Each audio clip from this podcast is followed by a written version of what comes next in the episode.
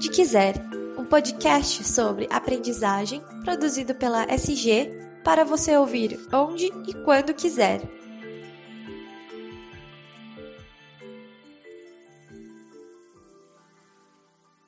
Olá pessoal, tudo bem com vocês? Eu espero que sim. Sejam muito bem-vindos a mais uma edição do podcast Onde Quiser, o podcast da SG Aprendizagem Corporativa. Esse é o nosso espaço de compartilhamento de conhecimento e inteligência é, em treinamento e desenvolvimento, em assuntos e conteúdos sobre a, o segmento de educação corporativa. Eu sou o Daniel Consani orgulhosamente faço parte do time de comunicação da SG. E antes de mais nada, antes da gente entrar no nosso tema em si, eu gostaria de convidar você a seguir a SG é, tanto nas redes sociais, Facebook, Instagram, quanto também no LinkedIn. Então basta procurar por SG Aprendizagem Corporativa que você encontra a gente e aí fica antenado com todas as novidades. E eu também queria é, aconselhar você a assinar o feed do podcast aí no Spotify ou no SoundCloud, o podcast onde quiser, tem episódios novos toda semana, então vale a pena ficar ligado também assinando o feed, você recebe uma notificação toda vez que um novo episódio é publicado. Hoje a gente vai falar sobre o verdadeiro tsunami, digamos assim, que passou, quer dizer, ainda está passando pelo mercado de treinamento e desenvolvimento no Brasil e no mundo, com a migração de praticamente to todas as atividades é, presenciais para o ambiente virtual, né? Então, a gente tem notado, evidentemente, um crescimento e uma maior estruturação dos eventos online, quer dizer, uma procura cada vez maior por eventos online, as lives e etc. E a gente vai falar também muito hoje sobre o CBTD 2020, que aconteceu na semana anterior desta gravação aqui, e é justamente por isso que quem vai nos guiar por essa né, nessa jornada, digamos assim, é o Igor Coso, que é diretor da ABTD, a Associação Brasileira de Treinamento e Desenvolvimento, que organiza o CBTD, o Congresso Brasileiro de Treinamento e Desenvolvimento. Igor, super obrigado pela participação, por tirar um tempinho para falar aqui com a gente no podcast onde quiser, viu? Opa, Daniel, pô, obrigado aí pela, pelo convite. É uma grande alegria estar com você, estar junto aí com, com o pessoal da SG. Ao longo dessa jornada aí, a gente está criando junto, inventando junto as novas, os novos caminhos para a gente navegar nessa, nesse tsunami aí, como você falou, Daniel. É verdade, Igor. A parceria SG e a BTD já vem de longa data e é com muita alegria que a gente recebe você aqui. E eu queria começar, inclusive, te perguntando um pouquinho sobre como você tem visto esse ano de 2020, esse ano maluco, super atípico, mas também repleto de oportunidades. É, como é que você viu a movimentação do mercado de, de TD no Brasil, Igor, é, de março para cá, né? Quer dizer, a gente evidentemente viu uma corrida muito grande por por buscas de soluções online, por, é, por, por, pela ocupação, digamos assim, do ambiente virtual, mas nem tudo são flores, né? Também houve muita dificuldade, muitos obstáculos e tal. Queria que você desse uma resumida, digamos assim, do que você viu à frente da BTD, da principal associação é, brasileira de treinamento e desenvolvimento desse segmento no Brasil. Como é que você viu tudo isso? Bom, Daniel, é, eu, eu acho que assim, uma é muito claro pra gente. A gente consegue separar em ondas, né? Em movimentos. O, tudo que aconteceu nesses, nesses meses, né? Nesses sete meses aí de, de pandemia, de mudança estrutural do, da forma que a gente trabalha, da forma que a gente aprende, da forma que a gente se relaciona, né? Sim. Acho que é, a gente percebe, percebeu que assim, logo no início deu aquela congelada as pessoas tentando entender o que estava acontecendo.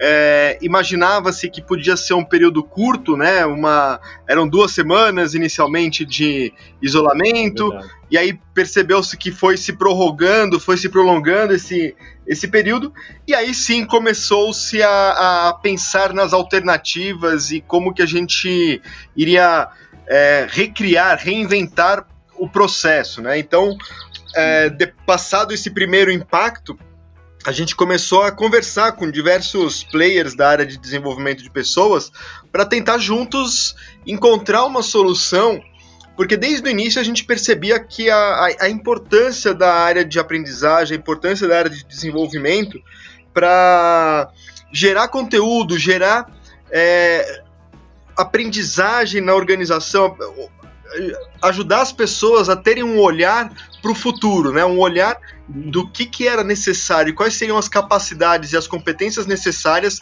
para a gente poder navegar para esse momento específico que a gente está vivendo, né? Esse momento de pandemia. Mas aí a gente percebe que peraí, não é só agora durante a pandemia. Essa agilidade, a, a, a forma das coisas acontecerem é, rapidamente, o tal do mundo VUCA que se fala há muitos anos, que está acontecendo agora, é, não vai ser só assim que tiver a vacina, que as pessoas começarem a voltar para para suas rotinas, né, de escritório, que já vão ser alteradas, é, essa vão, vai, vão ter outras, outros desafios que vão demandar esse conhecimento, essa habilidade de aprender ao, o tempo todo, né? A, o tal do long, lifelong learning que se fala tanto. Então, a, o desafio é trabalhar nessa capacidade, nessa competência de instigar as pessoas a buscarem conhecimento, buscarem aprendizagem e, e aí sim, usando os principais recursos tecnológicos que estão disponíveis. E aí o meio é o, é o grande, a grande chave. Eu acho que a grande aceleração é, foi, que aconteceu nesse período foi no formato, né? O digital era uma coisa que estava acontecendo, estava, estava no radar da maioria das organizações e de uma hora para outra teve que vir é, rapidamente implementado e as estratégias de aprendizagem digital tiveram que ser ativadas a toque de caixa. Com certeza. Eu vejo também, viu, Igor, que eu percebo que muita gente está procurando aquele momento em que tudo vai, vai passar, né, digamos assim, e as coisas vão voltar a se assentar para um ritmo normal, digamos assim, e, eu, e realmente não é bem assim, né, quer dizer, as coisas tendem a se acelerar, não adianta é, as pessoas esperarem por uma vacina que tudo vai voltar como era, eu acho que, na verdade, nada, ou quase nada, vai voltar exatamente como era, e, e as novas mudanças vão acontecer, queiram a gente ou, queira a gente ou não, e a gente precisa se adaptar mesmo. E eu imagino que uma das competências mais é, valiosas daqui para frente, como você disse, é essa capacidade do aprendizado constante, né? De você desaprender e aprender constantemente. Então faz todo sentido isso que você está trazendo. É, agora, eu queria pegar um ponto da sua, da sua resposta, Igor, e, e, e entender um, um, o seguinte aspecto, né? É, de fato, houve uma corrida para a adoção de um novo meio, digamos assim, né, um meio de distribuir os conteúdos e etc. E o digital tem ajudado muito nisso, mas me parece que também não é só uma questão de adaptação ao meio, no sentido de que tudo que era feito presencialmente, basta que você coloque ali uma, uma webcam ou alguma coisa assim, um microfone para captar e está tudo certo. Você precisa adaptar de fato aquele conteúdo para esse novo para esse ambiente virtual, né? Quer dizer, tem todo, toda uma sorte de, de características, como interação é, ou, ou, soluções gamificadas, quer dizer, há toda uma nova característica, uma nova faceta do TD que acaba tendo que ser desenvolvida também. É, e aí eu queria que você falasse um pouquinho como é que você vê isso, como é que você vê é, as empresas e os profissionais de TD se adaptando é, a, esse, a esse, essa nova realidade sem que seja apenas um copia e cola, mas de fato pensando em soluções é, 100% ou nativamente digitais e quais são as principais barreiras, as dificuldades nessa, nessa transição. Bom, é, eu, eu, gosto de começar esse, esse, essa abordagem nesse. Quando a gente fala, puxa, como que a gente faz as estruturas de aprendizagem nessa, usando a, a metodologia digital, né? Tem um grande amigo, o Richard Vasconcelos, que ele tem uma frase que eu acho que ilustra super bem isso, né? Que filmar o teatro não é fazer o cinema. Né? Perfeito. E é, e é exatamente isso. A gente não adianta simplesmente ligar uma webcam e, e, transmitir o conteúdo da mesma forma que a gente faria na, na sala de aula, que não vai acontecer da mesma forma. A experiência é, é, diferente, o foco na experiência do, do aprendiz, né? Esse é um, uhum. é um conteúdo especial que a Flora bate há muitos anos nessa tecla, né? É verdade. O, o, qual que, como que a gente trabalha a experiência de aprendizagem desejada? O que, que a gente quer que o, que o nosso aprendiz vivencie e o que ele aprenda em consequência dessa vivência, né? Eu, então, no, no modelo digital, as possibilidades elas são inúmeras. Tanto as uhum. possibilidades ferramentais, né, de, de é, plataformas que a gente pode utilizar, as plataformas de webconferências, as plataformas de LMS, as plataformas é, de, de vídeos, as plataformas de redes sociais, é, são, são todas ferramentas que a gente pode trabalhar. Sim. Mas também no mundo digital temos as distrações também, né? Então, é, enquanto a pessoa está consumindo um conteúdo, ela pode estar tá acessando o e-mail, recebendo uma mensagem no WhatsApp. O, o, o, olhar, a atenção do aprendiz também é um, é, é um elemento de disputa que a gente precisa levar em consideração. Então, o, o, o, grande, o grande desafio é: são vários elementos que acabam sendo incorporados no, no desafio de levar o aprendizado, levar o conteúdo para os alunos, para os aprendizes. Né? Então, isso precisa estar muito claro qual que é o objetivo de aprendizagem e como que a gente vai construir essa dinâmica aproveitando da melhor forma os recursos disponíveis. Né? Perfeito. Igor, ainda que não seja exatamente um treinamento, um, um, congresso como o CBTD não deixa de ser esse ambiente é, de disputa pela atenção também é, dos participantes, mas principalmente um ambiente absur absurdamente é, rico em trocas de experiências e tudo mais. E aí eu queria que você, obviamente, falasse um pouquinho de quais foram os principais desafios e aquilo que você, os aspectos que mais é, vocês levaram em conta na construção do CBTD digital em 2020, que também é, foi a primeira vez, o primeiro ano que o CBTD foi 100% digital, na semana passada, na semana essa primeira semana de outubro. É, queria que você falasse quais foram de fato as principais dificuldades e aqueles pontos que vocês realmente levaram em consideração na hora de construir esse evento online. Bom, é, realmente foi um grande desafio é, transferir, né, achar um, um caminho para fazer a transferência da experiência do CBTD presencial que a gente tem todos os anos e trazer essa experiência para o modelo digital. Uma, uma coisa que assim que a gente começou a, a, a, ver essa possibilidade de essa necessidade de fazer o CBTD de forma digital foi conversar com todos os nossos stakeholders, né? Então a gente falou com com diversos associados, falamos com todos os expositores para entender como que eles viam essa experiência do, do CBTD de forma digital, né? Então, a gente, com isso, conseguiu levantar diversos elementos que seriam fundamentais para a gente incluir nessa experiência, né? É, e, e, o que era mais recorrente e, e o que as pessoas é, falavam que sentiriam mais falta no, no, do CBTD presencial eram, eram os elementos de networking, a possibilidade de interagir e de trocar é, com os palestrantes, com os expositores e entre os próprios é, congressistas do evento. Então a gente começou a desenhar a experiência pensando como que a gente poderia trazer essa, essa, essa estrutura e, e montar uma experiência que pudesse ser vivenciada de forma é, o mais interativa possível. Né?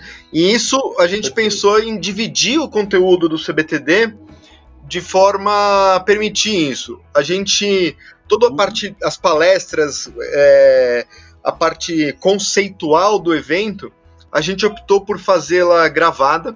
Então a gente gravou e disponibilizou através de uma biblioteca de conteúdo mais de 70 palestras que a gente disponibilizou no, na plataforma. E cada uma dessas 70 palestras, elas abriram uma sala de interatividade, que a gente chama. Que aí essa sala, ela aconteceu durante o período do evento, durante os cinco dias do evento, né? O evento aconteceu de 5 a 9 de outubro, na semana passada. E aí, nesse, nesses dias, a gente distribuiu as salas através do Zoom, uma plataforma aberta e simples para todos, é, para permitir exatamente essa troca. Então, a ideia, o que a gente pensou é que o, o participante acessasse esse conteúdo gravado previamente, já tivesse as suas ideias, já tivesse as suas dúvidas e comentários para que pudessem ser trazidos a público, trazidos para uma discussão ao vivo com outros profissionais durante essas salas de interatividade. E isso foi uma estrutura que funcionou super bem, foi, foi super bem vista pelos participantes, a gente teve feedbacks super positivos, é, que realmente a, a dinâmica, a essência de troca, a essência de conversa entre os, os diferentes players do, do CBTD, né, é, aconteceu uhum. de uma forma muito valiosa para os participantes. Então isso foi um feedback bem positivo. Uma das coisas que a gente imaginou e de certa forma não aconteceu como a gente é, pensava, a gente achava que o consumo do conteúdo acontecesse previamente ao momento de interação. Isso, na verdade, aconteceu o oposto. As pessoas foram primeiro para a interação, já com algumas das suas dúvidas pelo tema ou pela tá. proposta da atividade em si. E aí, fala, puxa, esse conteúdo eu vou me aprofundar, e aí eles foram assistir a palestra posteriormente. Então, houve uma inversão na no que a gente tinha previsto inicialmente, porque aconteceu realmente no, na dinâmica do evento. Mas a gente viu isso como uma forma de uma forma bem natural e, e que permitiu essa autonomia, né, que é uma outra da uma outra chave no aprendizado moderno, no aprendizado digital principalmente, que é a autonomia do aprendiz. Ele aprende da forma que ele, que ele enxerga que vai ser mais valioso, que vai ser mais fluido para ele. Então, isso tinha muito claro no CBTD a, a autonomia prevista para o participante. Então, ele, ele podia. Algumas atividades aconteceram de forma síncrona, né? Ou seja, ele tinha que estar lá naquele momento, mas todo esse conteúdo foi gravado também. Então, todas as atividades que aconteceram ao vivo estavam, estavam disponíveis algumas horas depois para que as pessoas pudessem voltar e, e, e, e assistir novamente, participar novamente desse, desse conteúdo. Então, a chave principal foi criar esses momentos de interação, de interatividade para permitir o networking e também gerar autonomia para o participante para consumir o conteúdo da melhor forma. Sensacional. Você sabe que você estava falando tanta, todas essas coisas e isso traz muitos insights, né? Assim, acerca do, do perfil de comportamento do usuário, do participante ou do aprendiz, né? Porque é exatamente essa autonomia que ele tem que vai ditar como o TID, na minha visão, como o TID vai ser nos próximos anos, porque ele vai se moldar efetivamente a, aos objetivos da organização, das organizações e, evidentemente, ao comportamento do, do participante, né, Igor? Então, é muito interessante isso que você trouxe. E aí eu queria te perguntar uma coisa, né? Quando você diz que é, em certa medida, eles priorizaram, né, eles deram preferência, digamos assim, para os momentos de interação é, e para depois ir buscar o conteúdo e tudo, dá para a gente posicionar ou dizer que principalmente o conteúdo assíncrono, né, né, aquele, aquele que você não precisa estar tá lá naquele momento para consumir, ele vira muito mais um apoio é, ao, no processo de aprendizagem do que ele ser em si o aprendizado, né? É, eu não sei se eu tô, eu tô percebendo um pouquinho do esvaziamento do conteúdo, da, da, importância do conteúdo em si, mas não porque o conteúdo ele é irrelevante, de jeito nenhum, ele é super importante, mas ele não é o ponto focal dos processos de aprendizagem. Como é que você tem visto isso, Igor? É, é, é muito interessante esse, esse comentário, Daniel, porque é, eu acho que assim, o, o, o, consumo do conteúdo, o consumo dos conceitos, ele tem que estar uhum. muito alinhado com as necessidades e demandas do aprendiz naquele momento. Né? Naquele momento, perfeito. Exato. Então a interatividade permite ele, a, a ele acessar um, um palestrante, acessar alguns colegas e pontuar o que ele demanda sobre aquele assunto naquele momento. E aí, se aquilo, puxa, é por aí, por aí. Eu vou acessar esse conteúdo porque isso vai me ajudar agora. É para isso que eu preciso.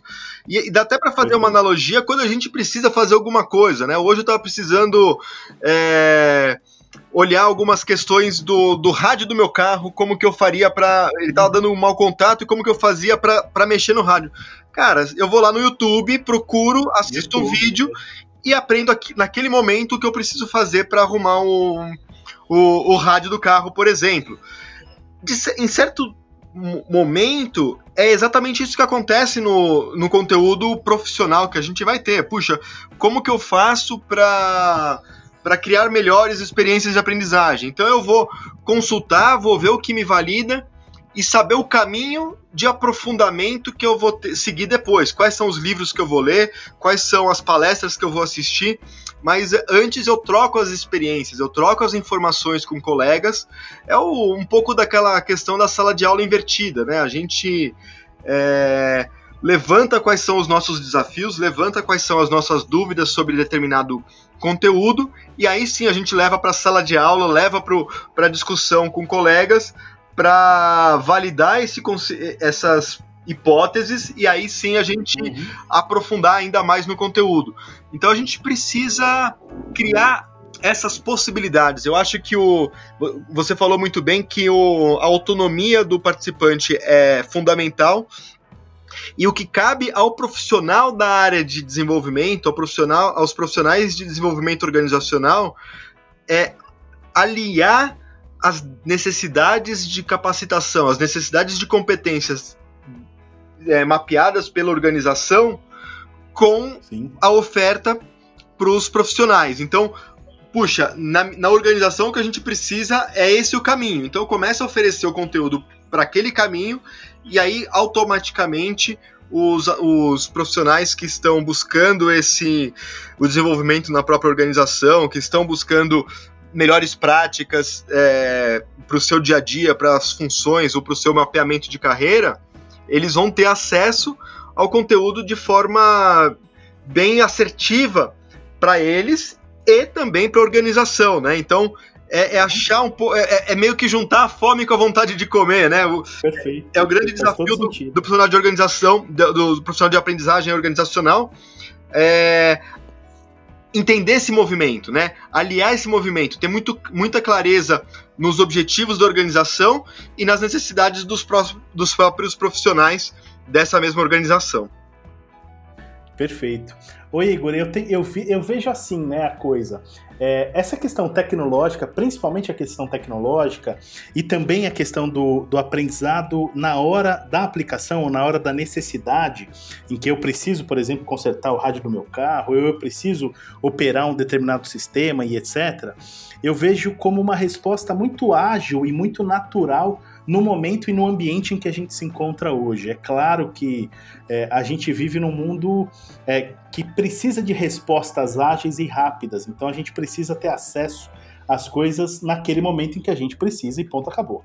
Agora, evidentemente, isso também não, não, não, não desconsidera ou não anula o fato de que a gente precisa também aprender coisas anteriores, né? Dar alguns passos para trás, digamos assim, e ter um, um, olhar macro, né? Entender o mosaico que compõe tudo aquilo que é o nosso ambiente de negócios, o nosso ambiente de trabalho. E aí estou falando, evidentemente, de valores, estou falando de soft skills, estou falando de das habilidades essenciais para o profissional do futuro, é, resiliência, é senso crítico, é, pro, é poder resolver problemas complexos e etc.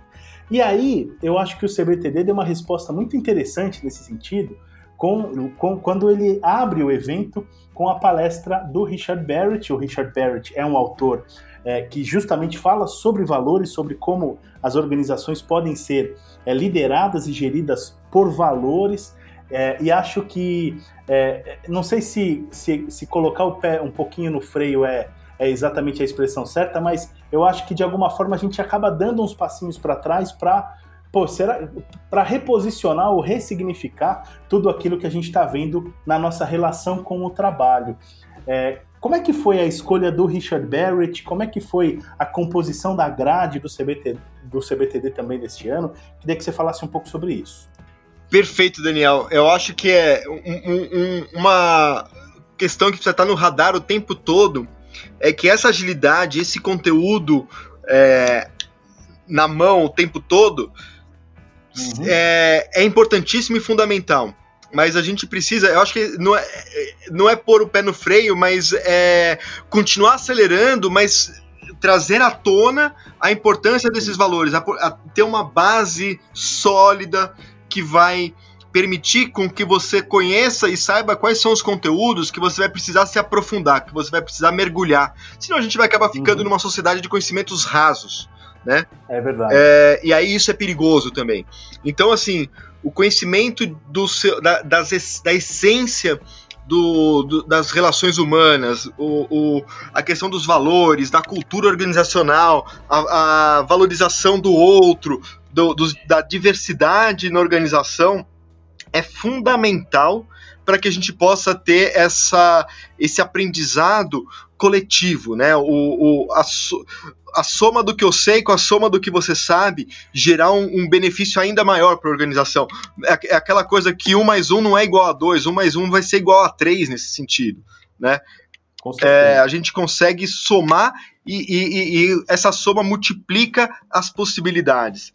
Então, é, a, a, questão da escolha, é, o olhar, e esse é um outro ponto que veio muito à tona nesse momento de, de pandemia, de distanciamento, a questão do olhar pro, pro interior, né? O olhar uhum. para os valores, para o propósito, para a gestão das emoções, né? Isso tem sido cada vez mais um assunto em pauta forte na, em todas as organizações.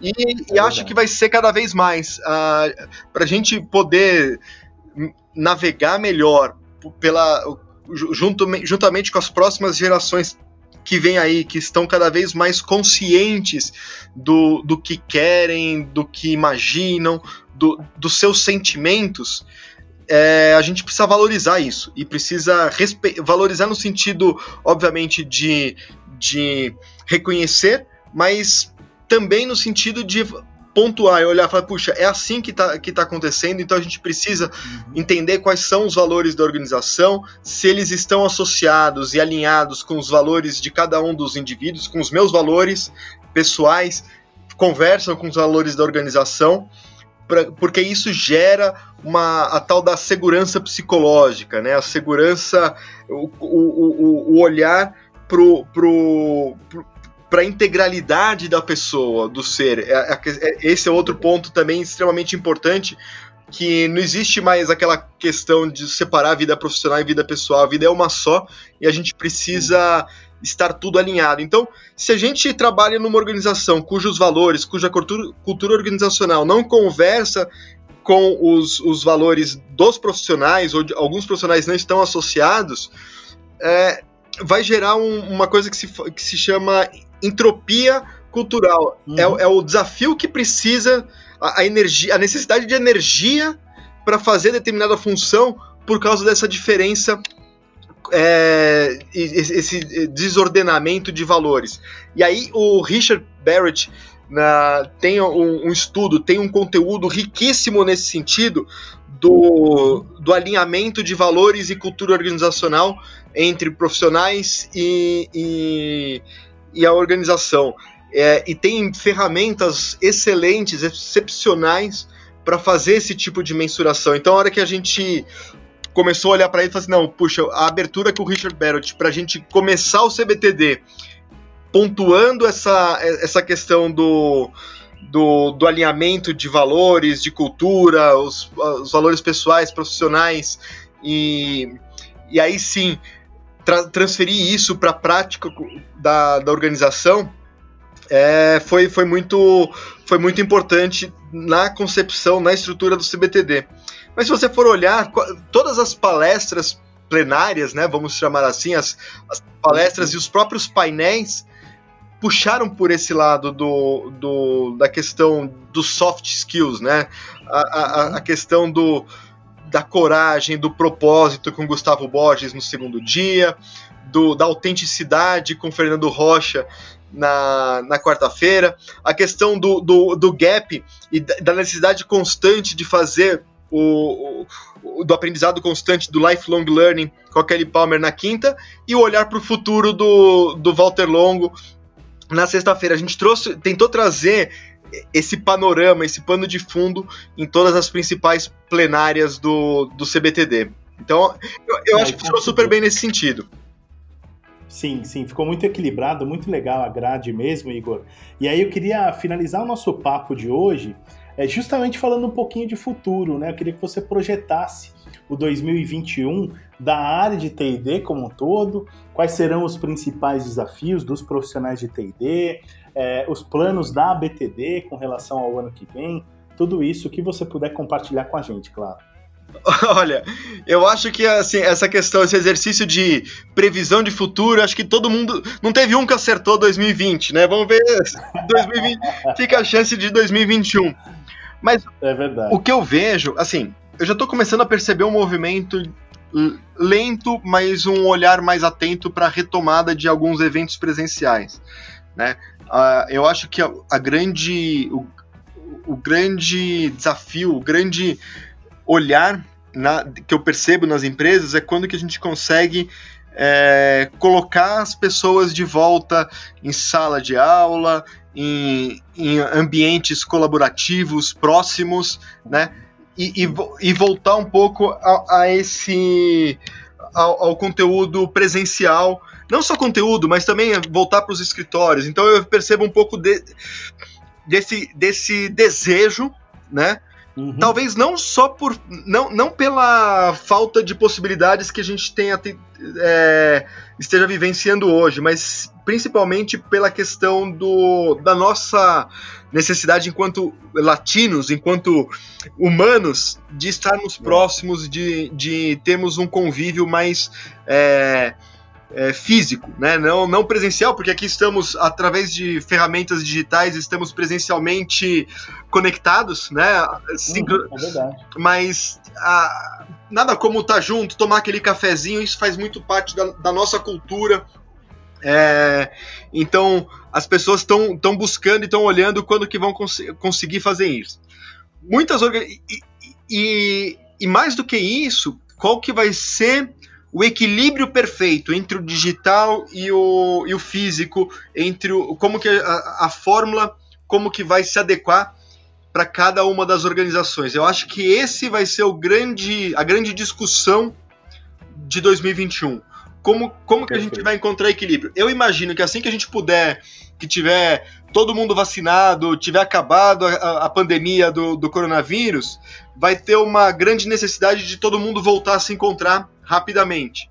Mas vai ser como se fosse um movimento pendular, né? Vai todo mundo voltar a se encontrar, aí vai, peraí, não precisa se encontrar todas as vezes, vamos voltar um pouco pro digital, até achar para cada organização, para cada é, grupo de indivíduos, o equilíbrio perfeito dessa, dessa mescla do digital, do físico, do presencial e do, e do virtual. Então acho que vai ser esse, essa grande discussão dos próximos meses, dos próximos anos.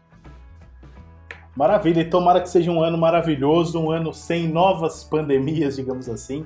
Igor, queria agradecer imensamente a sua participação, viu, e parabenizar pelo trabalho, pela entrega de um CBTD 2020 é, memorável, muito bom mesmo.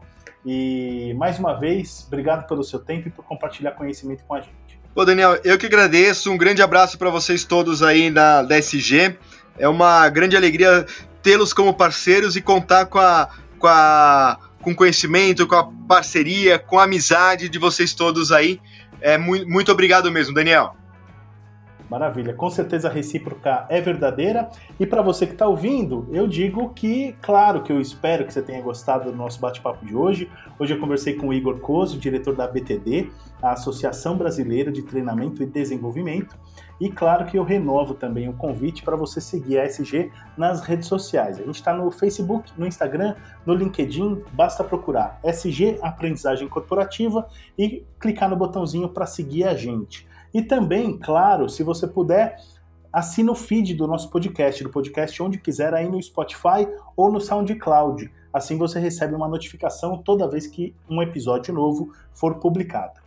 Eu agradeço mais uma vez a audiência, um grande abraço e muito sucesso. Tchau, tchau.